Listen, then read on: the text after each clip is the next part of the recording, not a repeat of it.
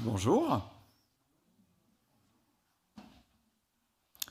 On a chanté tout à l'heure Apprendre à le connaître vraiment. Vous vous souvenez, c'était le premier cantique.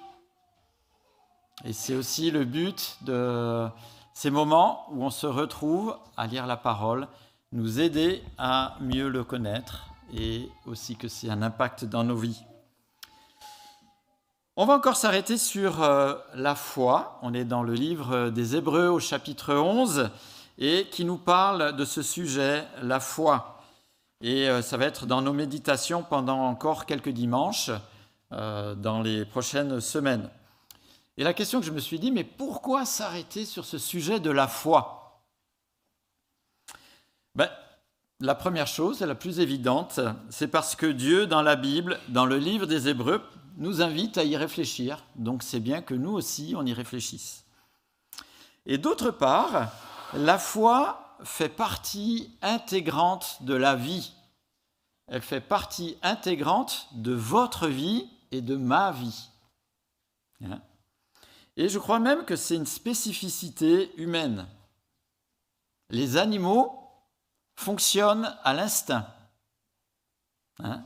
Mais pour les humains, bien souvent, c'est la foi qui les conduise au quotidien et aussi dans des grandes euh, décisions de vie, des grandes orientations de vie. Par exemple, la foi au quotidien nous pousse à aller à un rendez-vous chez un spécialiste ou un docteur qu'on ne connaît peut-être pas encore, et on fixe un rendez-vous à l'heure dite. On ne le connaît pas, mais on y va comme si le rendez-vous existait bien, comme si on allait bien avoir une rencontre, avec cette personne que l'on ne connaît pas. Et on agit avec ces informations sans certitude et on va vers cette personne. Enfin, quand nous étions à l'école, nous avons cru les enseignements de nos professeurs. Hein. nous croyons, je le dis euh, souvent quand je parle de la foi, nous croyons que nous avons réellement l'argent sur le relevé de compte qui nous est parvenu, soit d'une manière numérique, soit d'une manière papier. Mais on n'est jamais allé vérifier. Mais on fait comme si on avait cet argent. Hein. Ça, c'est pour la foi au quotidien, mais aussi la foi porte des projets de vie et des, grandes idées. J'ai récemment euh, euh, vu le film sur Eiffel au moment de la construction de la tour Eiffel. Et pas grand monde y croyait, etc. Et, mais ce projet, il en était convaincu, il a porté ce projet jusqu'au bout. Et on a encore le domino qui est au milieu de la ville, encore maintenant. Et euh, ça reste euh, quelque chose qui est marquant. Bill Gates ou Steve Jobs ont cru dans leur projet informatique, même si ça a commencé modestement dans un garage. Hein. Mais leur vie était portée par cette idée, ils avaient foi dans leur idée, et ils ont tout fait en fonction de cette idée-là. Des millions de personnes ont changé le cours de leur vie, la manière de voir la société, les relations familiales au nom du communisme. Ils avaient foi dans cette idée, dans certains diront dans cette utopie, mais ils ont euh, modélisé leur vie en fonction de ce projet-là. On peut aussi noter que ces exemples de foi que j'ai donnés peuvent être déçus. Le médecin peut nous faire faux bon. Ou nous pouvons faire faux bon au médecin, ce qui arrive plus souvent. Ça nous pose d'ailleurs des problèmes euh, pour les rendez-vous. Hein. Ce qu'on nous a enseigné à l'école était peut-être euh, la vérité de ce que l'on savait à l'époque. Une banque peut faire faillite les ordinateurs et les logiciels de nos deux célèbres inventeurs seront vite supplantés et l'élan communiste a montré ses limites en moins d'un siècle. Mais pour autant, nous n'arrêtons jamais de nous comporter et de vivre avec foi. Même si, dans certaines situations, la foi qu'on avait mise avait été euh, trompée ou n'a pas pu se réaliser. La foi fait partie intégrante de nos vies. Quoi de mieux que de regarder ce que nous en dit l'auteur de la foi, le créateur de la foi, et la Bible nous dit que c'est Dieu. et de voir comment cette relation de foi a eu un impact avec des personnes ordinaires comme vous et moi, hein, et un impact qui est venu jusqu'à nous des siècles et des milliers d'années après pour notre instruction. Des fois, c'était pour des défis très concrets, et des fois, c'était pour des choses d'une grande portée.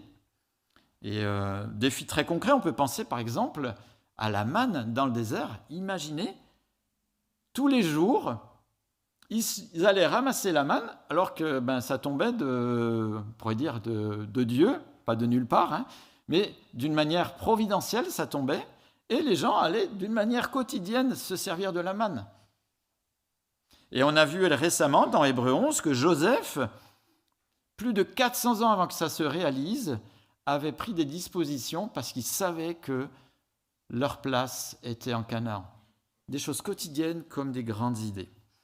Et ce matin, nous allons avoir un exemple de foi qui est décrit donc dans Hébreu chapitre 11, hein, juste au verset 30. Juste un verset ce matin.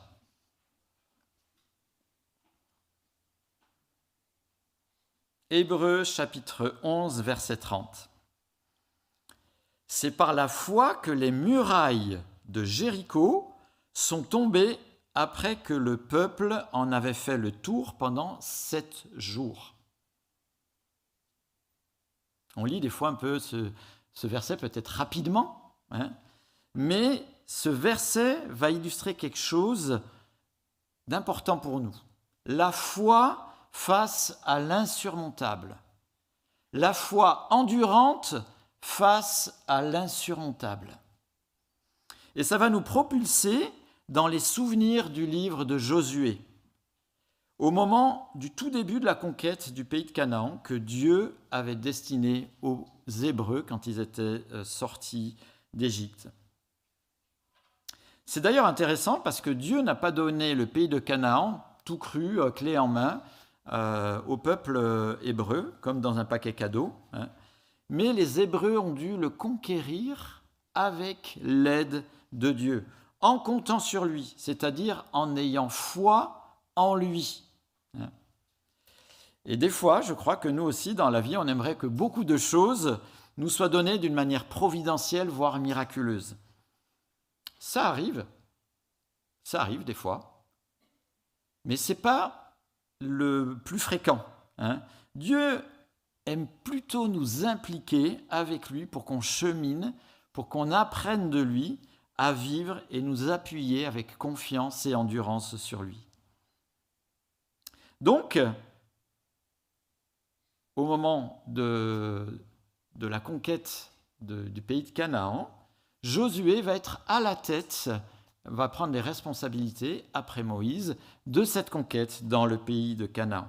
Et ce qui est intéressant, c'est que c'est une nouvelle génération de guerriers qui est maintenant en charge d'assurer la conquête. En effet, les guerriers qui étaient sortis d'Égypte se sont discrédités par leur manque de foi. Et à leurs yeux, la conquête était impossible parce que le pays était peuplé de géants, de guerriers visiblement invincibles, et que les villes étaient trop bien fortifiées. Et ça, c'est la Bible qui nous le montre. Dans le livre euh, des Nombres, au chapitre 13, vous pouvez suivre soit à l'écran, soit dans les Bibles en papier. C'est à la page 176. Et on va voir justement ce retour. Euh, Moïse avait envoyé des, des personnes pour explorer le futur pays, et quand ils en reviennent, il y a deux sons de cloche. Un son de cloche de foi, avec Caleb et Josué, et un défaut de foi par les euh, dix autres euh, espions.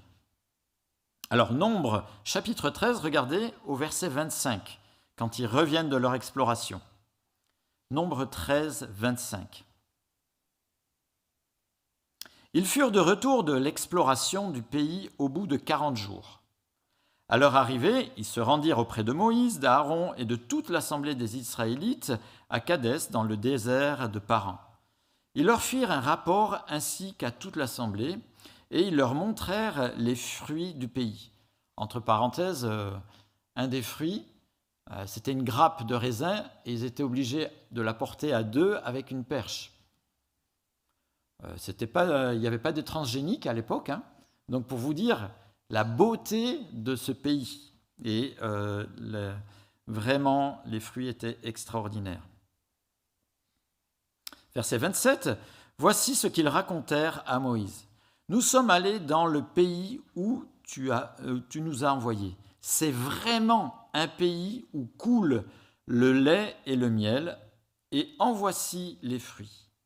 Mais le peuple qui habite ce pays est puissant, les villes sont fortifiées, très grandes. Nous y avons vu des descendants d'Anak, les Amalécites habitent la région du sud, les Hittites, les Jébusiens, les Amoréens habitent la montagne, et les Cananéens habitent au bord de la mer Méditerranée et le long du Jourdain. Caleb les fit taire, le peuple qui murmurait contre Moïse.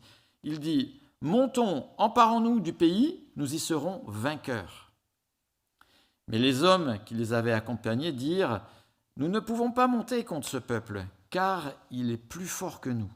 Et ils dénigrèrent devant les Israélites le pays qu'ils avaient exploré. Ils dirent Le pays que nous avons parcouru euh, pour l'explorer est un pays qui dévore ses habitants. Tous ceux que nous y avons vus sont des hommes de haute taille. Nous y avons vu les géants, les descendants d'Anak, qui sont issus des géants. À nos yeux et à les leurs, nous sommes comme des sauterelles. Et donc c'est suite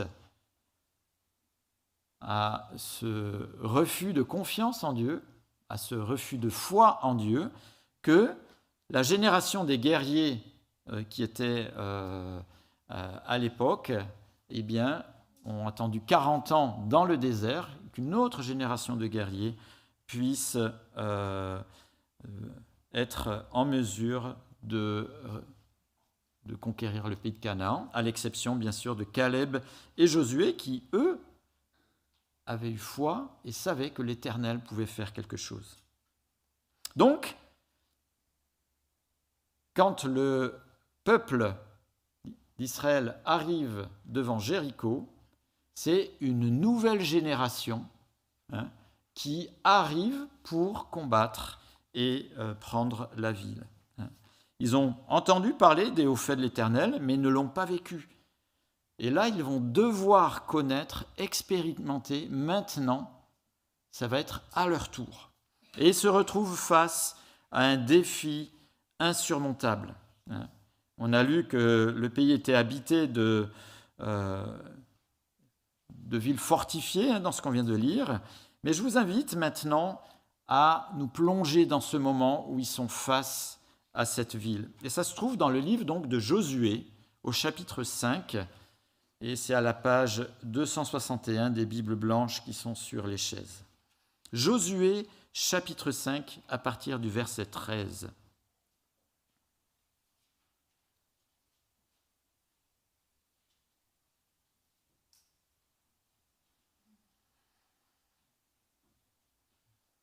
Comme Josué était près de Jéricho, il leva les yeux et regarda.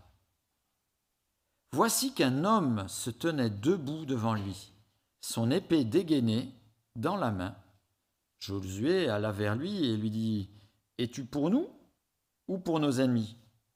Il répondit Non, je suis le chef de l'armée de l'Éternel. J'arrive maintenant. Josué tomba le visage contre terre, adora et dit Que dit mon Seigneur à son serviteur? Le chef de l'armée dit à Josué Enlève tes sandales de tes pieds, car l'endroit où tu te tiens est saint. Josué se conforma à cet ordre. Jéricho était fermé, barricadé devant les Israélites. Personne n'en sortait et personne n'y entrait. L'Éternel dit à Josué, Regarde, je livre entre tes mains Jéricho et son roi, ainsi que ses vaillants soldats. Faites le tour de la ville, vous, tous les hommes de guerre. Faites une fois le tour de la ville, tu agiras ainsi pendant six jours. Sept prêtres porteront cette trompette retentissante devant l'arche. Le septième jour, vous ferez sept fois le tour de la ville, et les prêtres sonneront de la trompette. Quand ils sonneront de la corne retentissante, quand vous entendrez le son de la trompette, tout le peuple poussera de grands cris.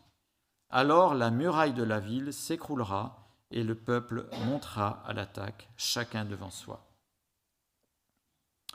Josué, fils de Nun, appela les prêtres et leur dit Portez l'arche de l'alliance, et que sept prêtres portent sept trompettes retentissantes devant l'arche de l'Éternel.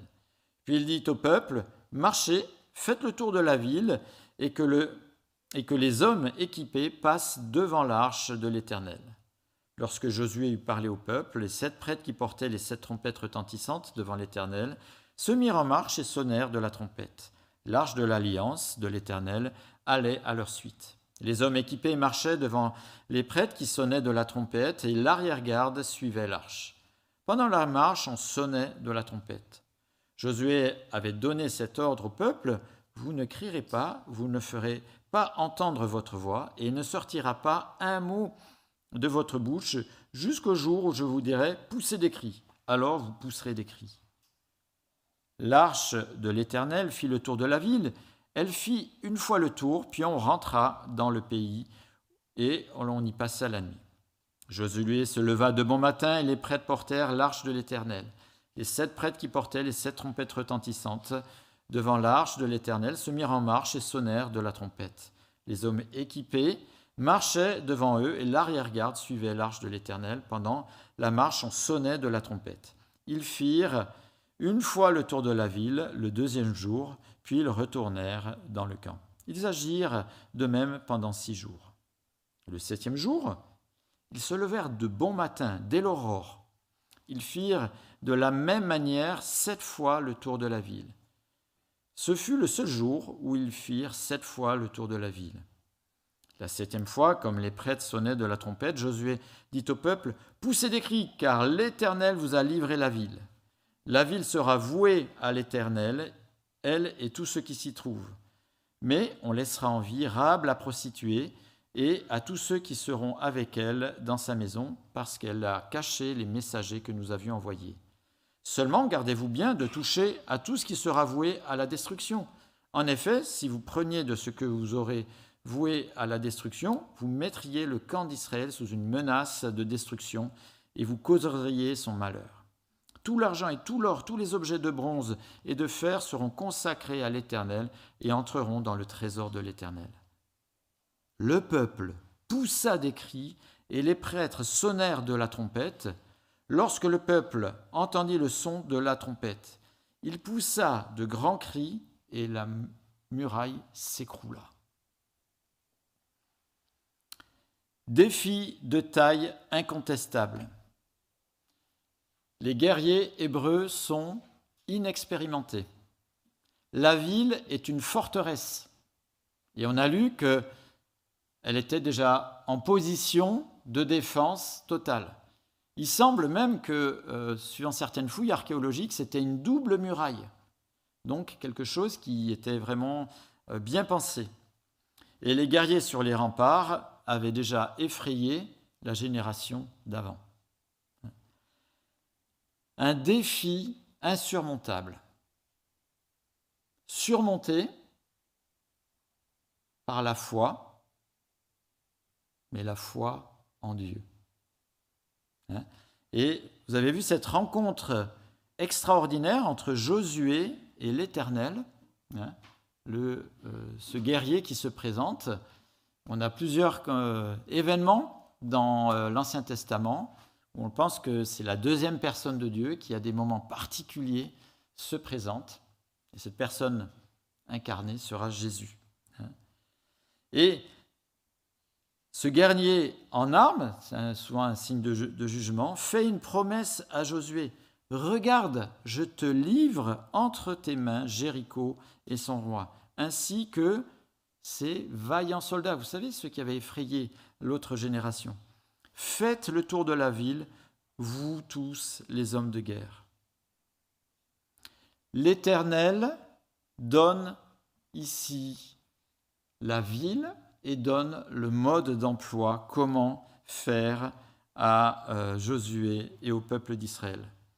C'est à toi, Josué, de faire maintenant en ayant confiance en moi, en ayant foi en moi et avec mes instructions. Et la seule chose que Josué et le peuple ont à faire, c'est obéir avec confiance à la procédure divine. Alors c'est pas très viril pour des guerriers. Hein. Tourner autour du pot. Hein, c'est pas très très viril. Surtout que un jour, d'accord, deux jours passent à la limite, six jours.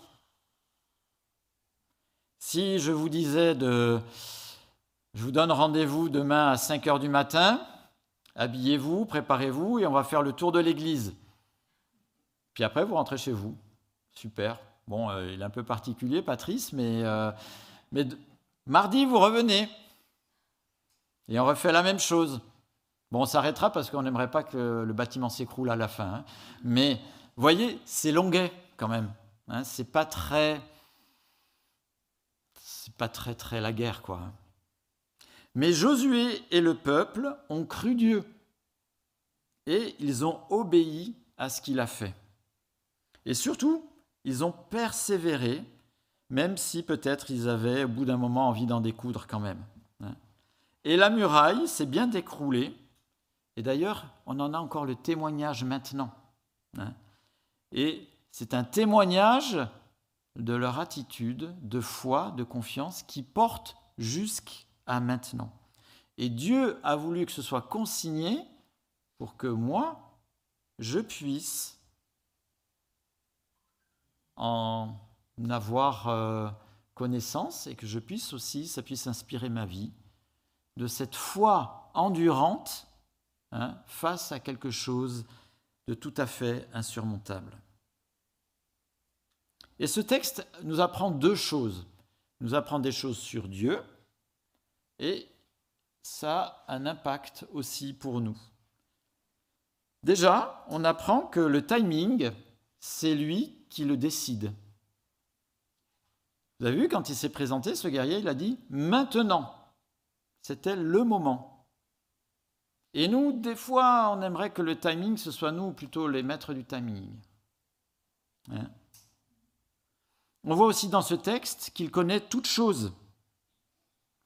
Il connaissait le talon d'Achille de cette superbe fortification, hein? de ces doubles murailles certainement. Il savait faire, comment faire pour pouvoir euh, faire qu'elle s'écroule.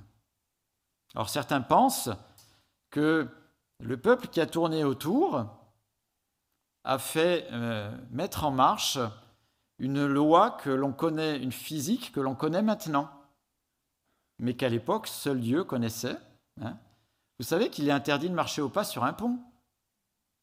Hein. une troupe, quand on marche au pas, on n'a pas le droit de le faire sur un pont parce que ça rentre en résonance et que le pont s'écroule. Et très certainement que le peuple qui marchait petit à petit, et à la fin, il n'y avait plus qu'à crier pour que tout s'écroule. Mais Dieu connaît toutes choses. C'est lui qui a mis les lois physiques en place. C'est lui qui connaît tout et que nous, on ne connaît peut-être pas. Et donc, il avait la bonne méthode. Il connaissait certainement le point faible de cette grosse euh, fortification. Ces conseils étaient appropriés, ces indications idéales pour la situation qui semblait insurmontable. L'autre chose que l'on apprend sur Dieu, c'est qu'il est saint. Josué a dû faire face à quelqu'un qui est saint. Dieu n'est pas un coach. ni Jimmy Lee Cricket sur notre épaule. Dieu est saint. Hein. Et on ne l'aborde pas n'importe comment. Et ce qui est fort, imaginez, c'est que certainement la deuxième personne de Dieu qui était présente, qui incarnait, donnera Jésus. Et vous voyez la grandeur de l'incarnation, de ce que Dieu a fait pour nous rejoindre, pour qu'on puisse être accessible à lui, la manière dont il s'est dépouillé pendant son ministère. C'est immense. Et ça montre, ces textes de l'Ancien Testament montrent, préparent une meilleure compréhension de ce que Dieu a fait pour nous au travers de Jésus. Ce dépouillement et finalement s'offrir à notre place. Ce que j'apprends, moi, pour ma vie, face à Dieu, c'est que la confiance, la foi, dans ses indications, dans ses ordres, eh bien, était l'issue pour cette euh, conquête, mais est aussi l'issue pour ma vie à moi face à des choses qui m'apparaissent insurmontables. Même si la méthode peut paraître un peu décalée. Beaucoup de choses qui nous sont données dans la Bible semblent un peu décalées par rapport à notre société, par rapport à ce que l'on entend. Mais les choses durables, les choses qui sont constructives, Dieu les a données depuis toujours, quel que soit euh, l'environnement dans lequel on est. Ce que j'apprends aussi, c'est de lui faire confiance, même si c'est long, même si on ne voit pas le résultat tout de suite. Notre société nous amène beaucoup à avoir des solutions et des résultats, il faut les avoir tout de suite. Au niveau politique, et nous, on devient aussi impatient que nos objets informatiques sont réactifs. L'obéissance de la foi a aussi eu une valeur d'exemple. Ce qu'ils ont fait à ce moment-là a servi d'exemple pour la suite, pour nous maintenant. Notre foi, nos exemples de foi portent pour nous, mais aussi pour ceux qui sont autour de nous maintenant et peut-être plus tard. Alors comment ça me rejoint maintenant? On n'est pas confronté à conquérir des châteaux forts ou des bastions fortifiés, mais nous avons tous des situations de vie où nous devons agir et nous ne savons pas par quel bout le prendre. Pour beaucoup d'entre elles, Dieu nous donne la marche à suivre au travers de la Bible, notamment pour nous qui vivons après la croix, dans les évangiles et dans les épîtres. La question est de savoir si je suis prêt, moi, à faire confiance, à appliquer sa méthode. À faire confiance pas juste une fois, mais à faire confiance plusieurs fois, plusieurs fois sur le long terme.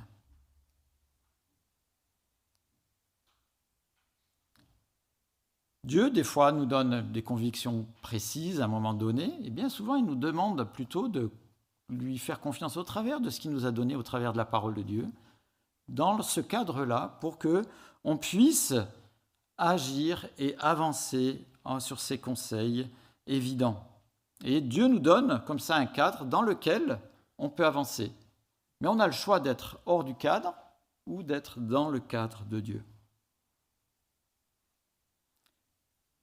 Mais pour avancer dans le cadre de Dieu, il faut que j'ai la conviction que Dieu maîtrise, que Dieu voit ce que je ne discerne pas, que ses conseils et ses ordonnances claires, adaptées, bien comprises, sont la base sur laquelle je dois m'appuyer. Je dois avoir cette confiance que ce que Dieu donne est le meilleur, même si je n'en vois pas l'effet immédiat, là tout de suite, je dois avoir la confiance que c'est toujours la meilleure option.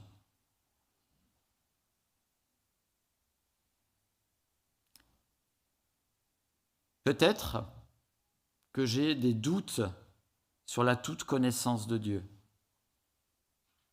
Peut-être que dans la situation que je traverse, je doute que les pertinences de ces conseils sont peut-être décalées ou dépassées. Que Dieu nous aide à voir plus grand et à avoir confiance en lui, même au travers de situations qui nous sont qui nous semble inextricable, à tenir ferme même si on n'en voit pas l'issue. J'aimerais prier.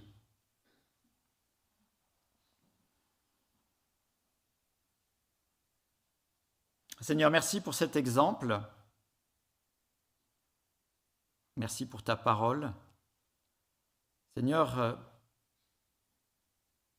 bien souvent on classe ces histoires dans le rayon des choses fantastiques, très lointaines. Et Seigneur, tu désires qu'on puisse s'en inspirer maintenant. Seigneur, que tu nous donnes de réfléchir si on te place vraiment comme le meilleur conseiller en toute situation. Donne-nous aussi de l'endurance dans notre confiance en toi. Seigneur, que oui, tu nous renouvelles en ce sens-là. Seigneur, on veut te dire merci parce que ta parole nous éclaire. Merci parce que tu sais toutes choses. Merci parce que tu sais comment euh, nous devons surmonter ce qui nous paraît insurmontable. Seigneur, que tu nous renouvelle, Seigneur, que tu euh, renouvelles notre confiance en toi. Amen.